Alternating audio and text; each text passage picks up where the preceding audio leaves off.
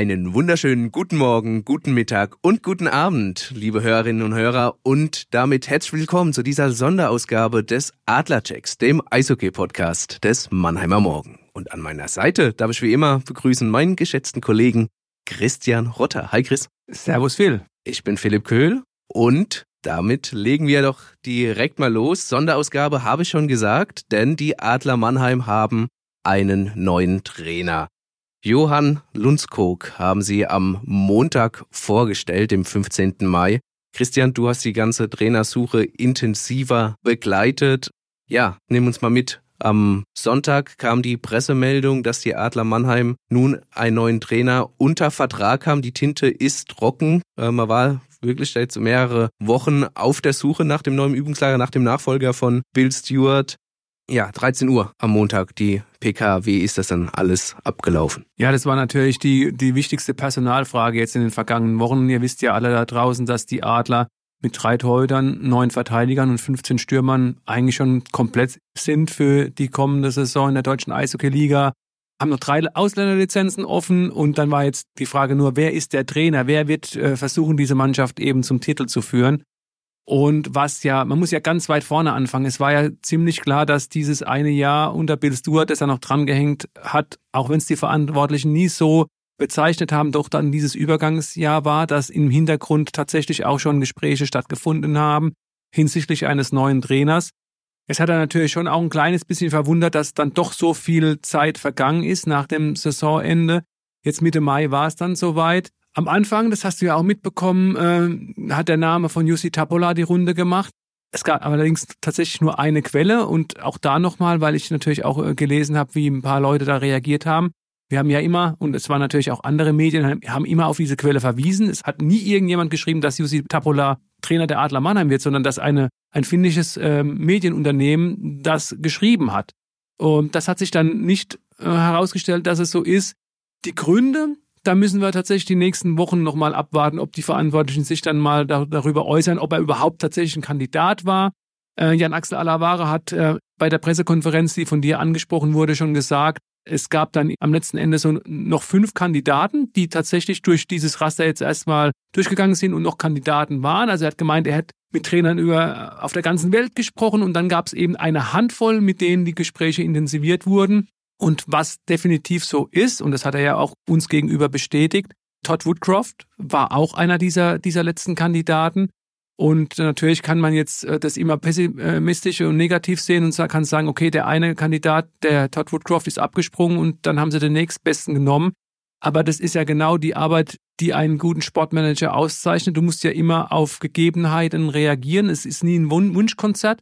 Und äh, ich bin mir sicher, es gab genauso eine Liste, wie es eine Spielerliste bei Jan Axel Alavara mit seinem sehr guten Netzwerk gab. Die hat man abgearbeitet. Da ist man einfach von eins, zwei, drei, vier, fünf runtergegangen. Und wenn einer eben aus Gründen, die man nicht beeinflussen kann, bei Todd Woodcroft war es eben so, dass er noch für die nächsten zwei Jahre an der University of Vermont angestellt ist und die ihn eben nicht aus dem Vertrag rausgelassen haben, geht man an den nächsten auf der Liste und wenn man sich dann einigt, dann kann man damit an die Öffentlichkeit gehen. Würdest du sagen, du bist weit davon entfernt, äh, Johann Lundskog als Notlösung oder Nottrainer zu sehen? Dann äh, definitiv nicht. Also ich glaube, es, es wurde klar, wenn man zum Beispiel diese beiden Trainer vergleicht, gut, Todd Woodcroft ist zwölf Jahre älter, aber das Anforderungsprofil, das kommt dann doch klar heraus. Also die Adler haben einen Trainer gesucht, der einfach ein anderes Klima in die Kabine bringt. Wir kommen von, von Pavel Groß und Bill Stewart, weiß ja jeder, wieso, wieso die Kabine geführt wurde. Und es geht jetzt zurück zu diesem People's Management, wie man mit den, mit den Spielern umgeht. Ich habe das in meinem Kommentar heute beim, beim Mannheimer Morgen so ein bisschen mit Jeff Ward verglichen. Das war ja die große Stärke von Jeff Ward, dass er für jeden Spieler eine Rolle gefunden hat in der Meistermannschaft 2014, 15. Auch jeden wichtig genommen hat. Also es hat keiner, auch jemand, der vielleicht mal nur fünf Minuten Eiszeit hatte, hat trotzdem den Eindruck gehabt, Mensch, ich, die, selbst diese fünf Minuten, da gebe ich alles für die Mannschaft und ich bin trotzdem genauso wichtig wie jemand, der vielleicht 20 Minuten abreißt und zwei Tore pro Spiel schießt. Und ich glaube, das ist so eine ganz, ein ganz wichtiger Punkt. Es wurde gestern oft gesprochen darüber, dass ähm, Johann Lundskog ein, ein sehr guter Kommunikator sei. Muss er natürlich erst einmal beweisen, aber das sind, ne, das sind so diese Punkte, die wichtig waren. Guter Kommunikator, Kabine führen, und was auch ganz oft besprochen wurde, mit dem Sportmanager zusammen in die gleiche Richtung gehen. Und das ist was, ich habe das auch äh, heute verglichen mit anderen Vereinen. Ein Verein ist meistens oder hat zumindest gute Chancen, erfolgreich zu sein, wenn die sportliche Führung und der Trainer ja, mit einer Zunge sprechen. Und das soll in Mannheim künftig so sein. Was ja gleichzeitig auch ein bisschen, wir wollen gar nicht zu weit in den Rückspiegel gucken, aber ja trotzdem Spielraum lässt, dass es so in der Vergangenheit ja wohl nicht war, dass man zusammen an einem Strang gezogen hat, in die gleiche Richtung gegangen ist. Oder interpretiere ich das jetzt falsch? Nee, da, da bist du vollkommen richtig. Du musst ja das äh, nochmal sehen, dass Bill Stewart in der vergangenen Saison schon relativ offen äh, darüber gesprochen hat, dass er ja gerne bei den Adlern in verantwortungsvoller Position bleiben würde, selbst wenn es mit dem Trainerjob zu Ende geht. Und ja, es war relativ deutlich, welchen Posten er haben wollte. Er wollte Manager sein. Und wenn du natürlich einen Manager hast mit Jan Axel Alavara und einen Trainer, der quasi deinen Posten will, brauche ich, glaube ich, gar nicht weiterzureden, wie, wie das da um, um das Verhältnis bestellt war. Und deswegen ist es eine große Chance für beide. Aber es, äh, auch da die Frage habe ich gestern in der Pressekonferenz gestellt. Es war ja die erste richtige Trainersuche von Jan Axel Alavara als äh, Sportmanager der Adler. Er kam ja mit Pavel Groß und Mike Pellegrims. Dann ist die Zeit mit Mike Pellegrims und Pavel Groß zu Ende gegangen. Bill Stewart hat übernommen und dann war es ja so, dass Bill Stewart noch mal ein Jahr drangehängt hat. Also da Stewart kam ja als Feuerwehrmann quasi genau, in der und Saison. Diese, diese Feuerwehrzeit hat sich einfach noch mal um ein Jahr verlängert, weil eben auch äh, Pelle und Pavel noch bis 2024 auf der Payroll stehen. Äh, das natürlich auch ein finanzieller Aspekt ist. Und jetzt muss er natürlich schauen. Und wenn der Mann funktioniert, kann er das sich ans Revers heften und sagen, ja gut, ich habe den richtigen Mann zu dieser Mannschaft gefunden. Wenn es schief geht, dann äh, ist es natürlich auch ein, eine Niederlage für Jan Axel Alavara. Wie das natürlich immer so ist beim sportlichen Leiter, wenn der einen Trainer sucht und ihn dann auch einstellt. Ja, Lundskog, du hast ihn jetzt schon grob umschrieben. Er ist ein junger Trainer. Er ist in Schweden geboren, hat aber auch die kanadische Staatsbürgerschaft. Er ist nach der Highschool-Zeit rübergegangen nach Kanada, hat er auch seine Frau kennengelernt, wenn er ja drei Töchter hat. Er ist aber noch Ende 30, also noch ein sehr junger Trainer, hat allerdings schon seit dem 22. Lebensjahr seine Trainerkarriere gestartet, weil dann doch gemerkt hat, ähm, so zumindest auch bei dir nachzulesen, dass jetzt für höhere Aufgaben im Profibereich nicht ganz reicht bei ihm, wollte aber natürlich im Sport verbunden bleiben und hat dann die Trainerkarriere eingeschlagen. Also er verfügt trotz seines jungen Alters schon über viel Trainererfahrung, vor allem auf hohem Niveau als Assistent in Europa. War da bei Frölunda, wurde da sowohl Champions League-Sieger zweimal als auch äh, schwedischer Meister und war jetzt zuletzt beim HC Davos in der Schweiz Assistenztrainer und eben beim SC Bern Head Coach, ehe er im November vergangenen Jahres dann gehen musste. Aber ganz persönlich jetzt mal losgelöst, wie war denn der Eindruck von Lundskog auf dich als, als Person? Wie kam er denn rüber für dich? Er kam so von seinem Naturell vielleicht so ein bisschen schwedisch rüber. Also er war, will nicht sagen distanziert, aber das muss man natürlich auch berücksichtigen. Er kam ja erst äh, mit dem Flieger in Frankfurt am Morgen an. Er war vielleicht noch ein bisschen müde, aber schon äh, sehr klar in seinen Aussagen. Ähm, war wie gesagt so ein bisschen zurückhaltend. Aber alles andere ist bei ihm schon ziemlich kanadisch geprägt. Ich habe ihn ja gefragt, kanadische, schwedische Schule, was bei ihm ausgeprägter ist. Er hat gesagt, ich möchte von beiden Eishockeywelten das Beste in mir vereinen. Aber du hast es ja schon angesprochen, schon mit 22 hat er die Trainerkarriere begonnen und zwar in Kanada. Er war dann, war da schon drüben, hat dort seine Frau kennengelernt.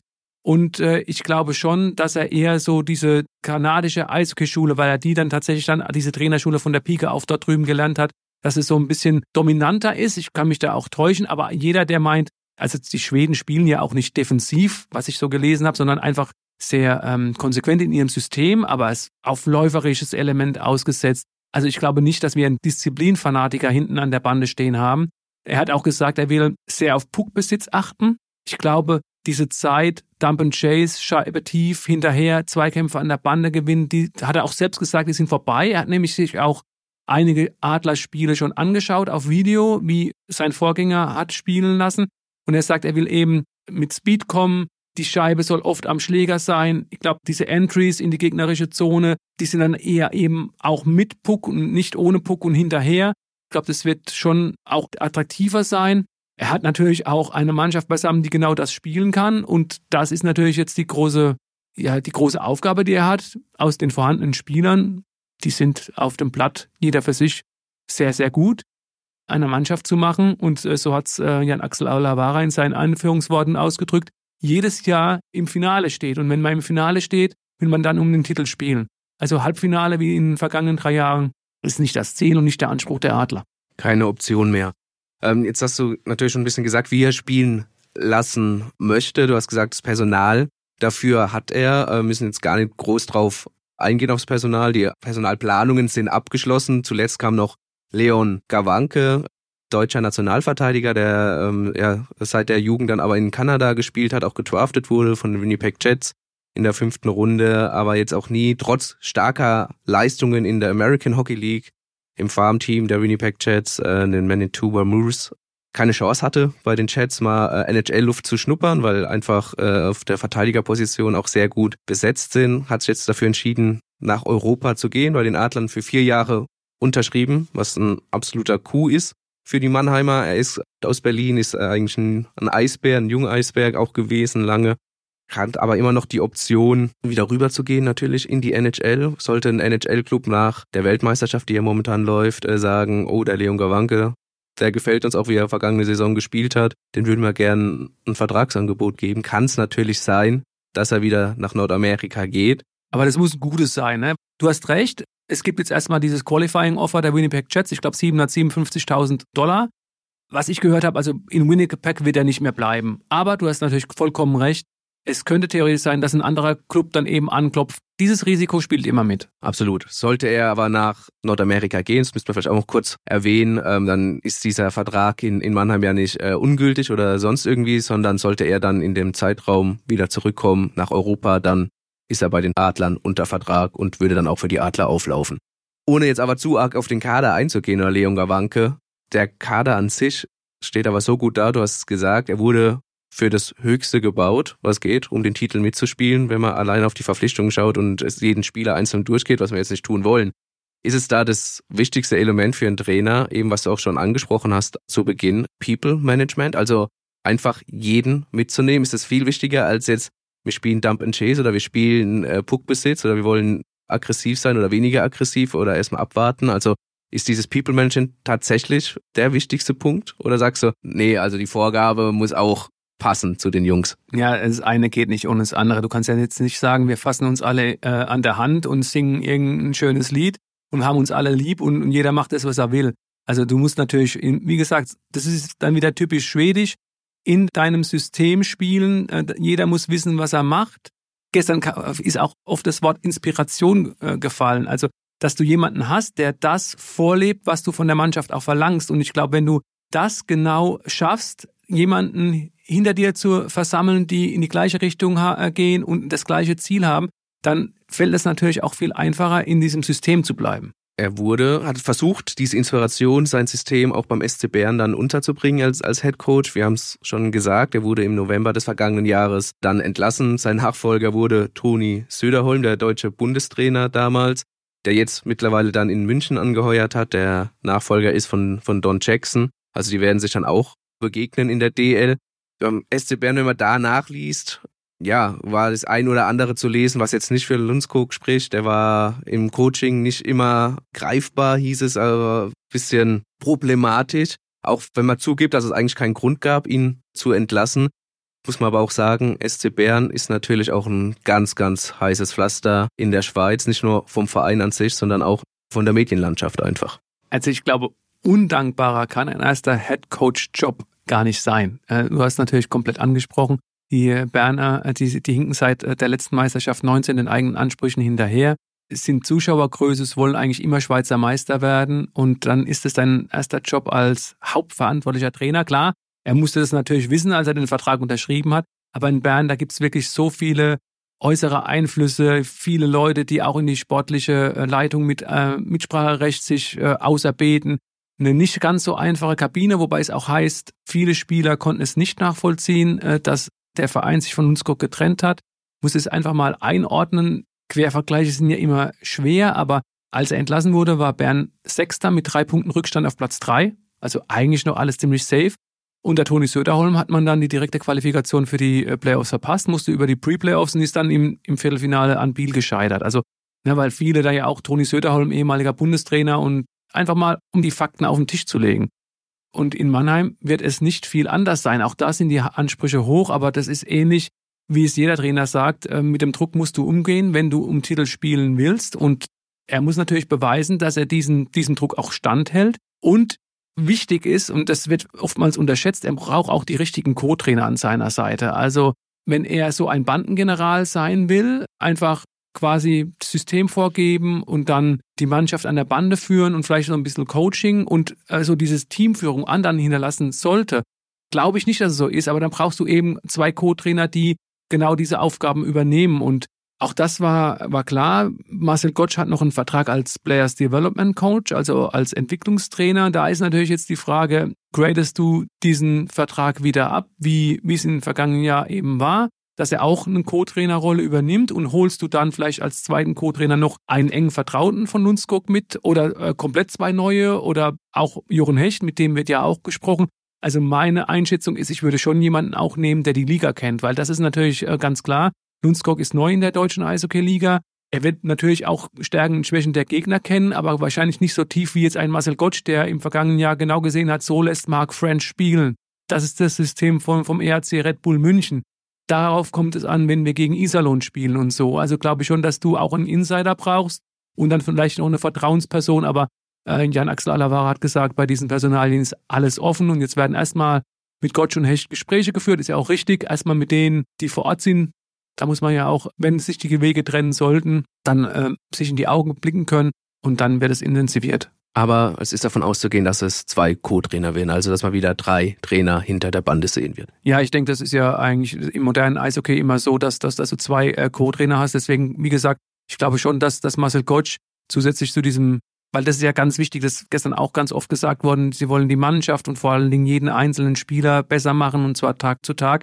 Und wer kann das am besten machen, ist natürlich ein Entwicklungstrainer, ne? ein Players Development Coach. Deswegen kann ich mir schon vorstellen, dass Marcel Gottsch und von der Vita, bei Jochen Hecht wäre es ja genauso mit seinen ganzen NHL-Spielen, dem äh, Club dann bleibt er sowieso erhalten als der Development Coach, aber dass man ihm das, das dann schon auch zutraut, weiter Co-Trainer zu machen und eben diese Bindung auch hat an Spielern, an junge Spieler, Spieler, die zurückkommen von Verletzungen. Das ist ja auch die Aufgabe eines Player Development Coach oder angeschlagenen Spieler. Also kann ich mir schon vorstellen, dass Marcel Gottsch einer von den beiden ist. Zwei Punkte bei Lundskog, die mir jetzt noch gestern aufgefallen sind, ähm, was er gesagt hat. Erstens war, die Spieler haben es mit mir recht einfach, weil ich klar vorgebe, was ich haben möchte, was ich sehen möchte. Auf der anderen Seite haben es die Spieler mit mir aber auch ein bisschen schwer in dem Punkt, weil es sehr lange dauert, bis wir dahin kommen, was ich sehen möchte. Also er will schon Richtung Perfektion gibt's nicht im Eishockey, aber das höchstmögliche Level oder im Sport allgemein natürlich, aber das höchstmögliche Level erreichen. Das finde ich ein sehr interessanter Punkt. Da kannst du vielleicht gleich nochmal was dazu sagen. Und der zweite Punkt ist, Lundskog und Alavara kennen sich natürlich schon seit ein paar Jahren. Lundskog war auch immer eine Bezugsperson zu Alavara, wenn es darum ging, eine zweite Meinung, eine dritte Meinung oder wie auch immer äh, zu einem Spieler einzuholen. Wie siehst du den? Was weißt du über den? Er hat, Lundskog gilt ja auch als Trainer, der ein großes äh, Netzwerk hat in Europa, aber auch natürlich in äh, Nordamerika zwei sehr, sehr interessante Punkte. Zu welchem Punkt möchtest du denn zuerst was sagen? Zu dem, wie er als Trainer sein möchte oder ähm, zu der Bezugsperson Alavara? Lass uns mal hinten anfangen, weil äh, du weißt ja, ich habe äh, kein so gutes Gedächtnis, aber die Frage, die bleibt mir jetzt noch im Kopf. Als seit 2016, 17 hat sich das Verhältnis zwischen beiden intensiviert, haben sich besser kennengelernt. Jan Axel Alavara war zu dem Zeitpunkt noch Scout der, der Buffalo Sabres Lundskog eben als Associated Coach beim Frölunda HC in Göteborg, dem zweifachen, du hast ja angesprochen, zweimal hat er die Champions League geholt und einmal schwedischer Meister geworden. Und da gab es einen ganz intensiven Austausch mit dem Spieler. Wie siehst du den? Ist der ready für die NHL und so? Und da haben sie sich kennen und schätzen gelernt. Und nochmal, das ist ja dieser Punkt zurück, wenn, wenn du einen Sportmanager hast und einen Trainer, die gleich ticken, birgt es eine große Chance, dass, dass die beiden wirklich in die gleiche Richtung gehen und dass die sich gut ergänzen und ähm, nächstes Jahr, wenn wieder, da wird es gerade vielleicht auch wieder auf dem deutschen Spielersektor, dann da laufen doch dann einige Verträge aus. Dann kannst du natürlich ganz offen damit äh, äh, darüber reden, verlängern wir den Vertrag, holen wir stattdessen vielleicht eher einen jüngeren und so. Ich glaube, das wird ein vertrauensvoller Austausch sein und einfach auch für das Binnenklima in der ganzen Organisation, in der Kabine. Das bleibt ja bei den Spielern auch nicht unbemerkt, wenn wenn es da irgendwelche Spannungen gibt. Das wird dann tatsächlich auch, glaube ich, äh, ja, eine, gute Wirkung haben. Und das andere ist natürlich eine Sache, du hast gesagt, es ist ein anspruchsvoller Coach, der will natürlich tatsächlich ein systemgetreues Spiel haben. Da darf keiner ähm, ihm auf der Nase herumtanzen. Ist natürlich dann tatsächlich auch die Frage, inwieweit vielleicht gerade am Anfang einer Saison das noch nicht äh, so eingespielt ist. Es gibt ja äh, schon am 10. Juli Eis.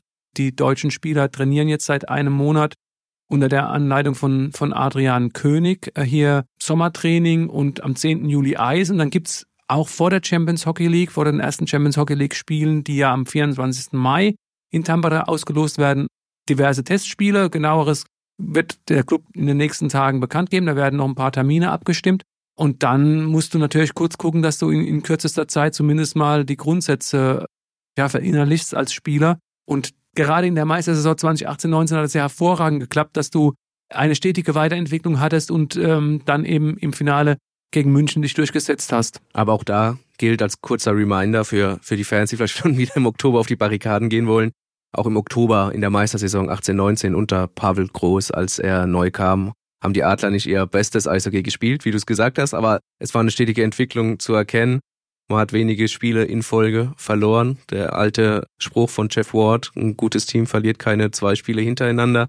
Muss man mal schauen, ob das in der kommenden Saison auch so gilt. Aber wie du sagst, eine Entwicklung muss halt erkennbar sein. Und da schauen wir oder harren der Dinge, die da kommen. Abschließend zu Lundskog vielleicht dann nochmal gefragt, sein Mittelpunkt ist in Toronto, also in, in Kanada. Er wird jetzt noch bis Donnerstag in, in Mannheim bleiben, wird noch das ein oder andere Spielergespräch suchen. Wie ist dann der weitere Plan mit ihm? Wann kommt er wieder nach Mannheim und nimmt er dann sofort, wenn Eis sein sollte oder wenn Eis ist, am 10. Juli dann auch direktes Training auf mit der Mannschaft? Und sind dann auch alle Adlerspieler dazu angewiesen, also auch die Imports am 10. Juli dann in Mannheim zu sein? Gute Frage. Muss man tatsächlich die nächsten Tage nochmal nachgehen. Am 10. Juli gibt's Eis. Ich äh, gehe nicht davon aus, dass die Imports schon da sind, weil die meisten Verträge der Imports äh, beginnen ja erst Anfang August zu laufen. Es sei denn, man hat eine Anpassung gemacht. Also ich gehe jetzt erstmal davon aus, dass für die deutschen Spieler eben das Eis ab dem 10. Juli da ist. Aber guter Einwand, also muss man die nächsten Tage nochmal nachgehen. Und ansonsten ist es so, wie du es gesagt hast. Ähm, ich habe einen kleinen Kreis mit ihm nochmal äh, sprechen können gestern.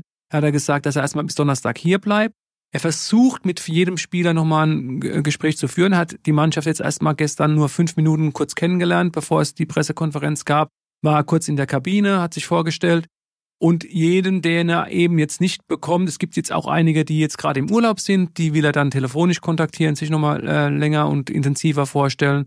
Und dann kommt der Anfang Juli, das ist klar. Er kommt Anfang Juli, das bedeutet, dass er auch am 10. Juli, wenn es Eis gibt, dann mit auf dem Eis stehen wird. Alles Weitere wird sich, wird sich dann zeigen. Ähm, du hast recht, nördlich von Toronto hat er sich niedergelassen. Er hat äh, drei Töchter, die werden Juli, August, wenn drüben Ferien sind, auch dann kommen nach Mannheim. Die sind 16, 13 und 9 Jahre alt.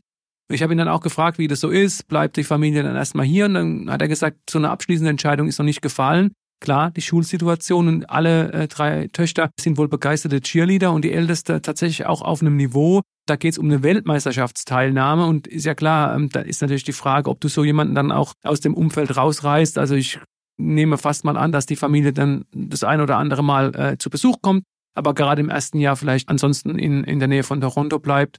Ja, und dann, wie gesagt, ist er erstmal hier und dann bis, bis dahin ist natürlich auch sind die Co-Trainer gefunden und dann müssen die Spieler mal ordentlich Gas geben. Denn auch diese sind natürlich gefordert nach den vergangenen Jahren. Soweit zu unserer Sondersendung zu dem neuen Adlertrainer Johann Lundskog. Ähm, Christian, wenn du nichts mehr hast. Eine Sache vielleicht noch, ähm, was gestern auch ähm, offensiv von Jan-Axel Alavara angesprochen wurde, und das ist natürlich immer so eine Sache, ob er damit Fragen vorbeugen will, ist diese Sache, dass tatsächlich Lundskog bei den jüngsten äh, Spielertransfers schon eingebunden war. Die Wortwahl war so, dass die Meinung abgefragt wurde. Also ich kann mir das tatsächlich nur vorstellen, als es noch nicht diese finale Entscheidung gab, äh, wer Trainer wird, als zum Beispiel Todd Woodcroft auch noch in der Verlosung war, dass man die Trainer dann abtelefoniert hat, von wegen, ey, diesen Lindsay Wade, den, den haben wir jetzt da ähm, an der Angel, den könnten wir kriegen. Könntest du dir vorstellen, mit dem äh, zu arbeiten? Also da wurde eine Meinung eingeholt, weil ähm, das ja auch eigentlich eine typisch amerikanische Sache ist, dass du erstmal die Mannschaft zusammenstellst und dann äh, jemanden findest, der zu dieser Mannschaft als Trainer passt. Und das wurde anscheinend zumindest ein bisschen aufgebrochen, dass eben Johann Lundskog seine Meinung kundtun konnte und eben wenn er sagt, okay, der passt in mein System gar nicht rein, da hat man die Finger davon gelassen. Und bei ne, Leon Gawanke, gut, ich glaube, auf dem deutschen Markt hat sowieso Jan Axel Alavara den besseren Überblick, da wird es keine Frage gewesen sein. Aber gerade bei diesen Importstellen, Chris Bennett könnte eventuell auch sogar gewesen sein, den kennt er ja aus, aus gemeinsamen Schweizer Zeiten, also nicht, nicht, nicht in der gleichen, gleichen Mannschaft, aber er hat ja gesehen, wie, wie er ähm, in Lugano gespielt hat. Absolut nochmal ein interessanter Aspekt, dass äh, Lundskog da doch mehr Einfluss hatte, als es vielleicht erstmal von außen der Anschein war. Ja, und wir würden uns natürlich wie immer freuen, wenn ihr uns einen Like da lassen würdet bei Spotify, Apple Podcast oder dieser. Klasse wäre es natürlich auch, wenn ihr uns unter dem mannheimer-morgen.de slash podcast abonnieren würdet und wenn ihr Lust und Zeit habt, dürft ihr uns natürlich selbstverständlich sehr gerne ein Feedback zukommen lassen. Das per Mail an podcast.mamo.de. Christian, die Sondersendung neigt sich damit mit großen Schritten den Ende zu. Ich sage vielen, vielen lieben Dank, dass du Rede und Antwort gestanden hast. Ja, erstmal vielen Dank. Von mir noch der Hinweis, die ganzen Transfers, Personalien sind jetzt erstmal abgefrühstückt. In der Sommerzeit äh, gibt es ein bisschen einen anderen Rhythmus. Wir werden einmal im Monat mit dem Podcast auf Sendung gehen. Wenn es noch irgendwie was äh, Bahnbrechendes gibt, müsst ihr einfach immer mal wieder reinhören in euren Podcast, da gucken, ob es da was gibt. Dann gehen wir natürlich nochmal auf eine Sondersendung, aber ansonsten, wie gesagt, jetzt nicht mehr alle zwei Wochen, sondern einmal im Monat. Und das werden wir dann natürlich wieder intensivieren, sobald die Saison in den Startlöchern steht. So tun wir das. Also die nächste Sendung im Juni dann wieder in eurem Podcatcher zu hören. Wir freuen uns drauf. Ich hoffe, ihr auch. Bleibt gesund, bleibt uns treu und bis dann. Ein Podcast des Mannheimer Morgen.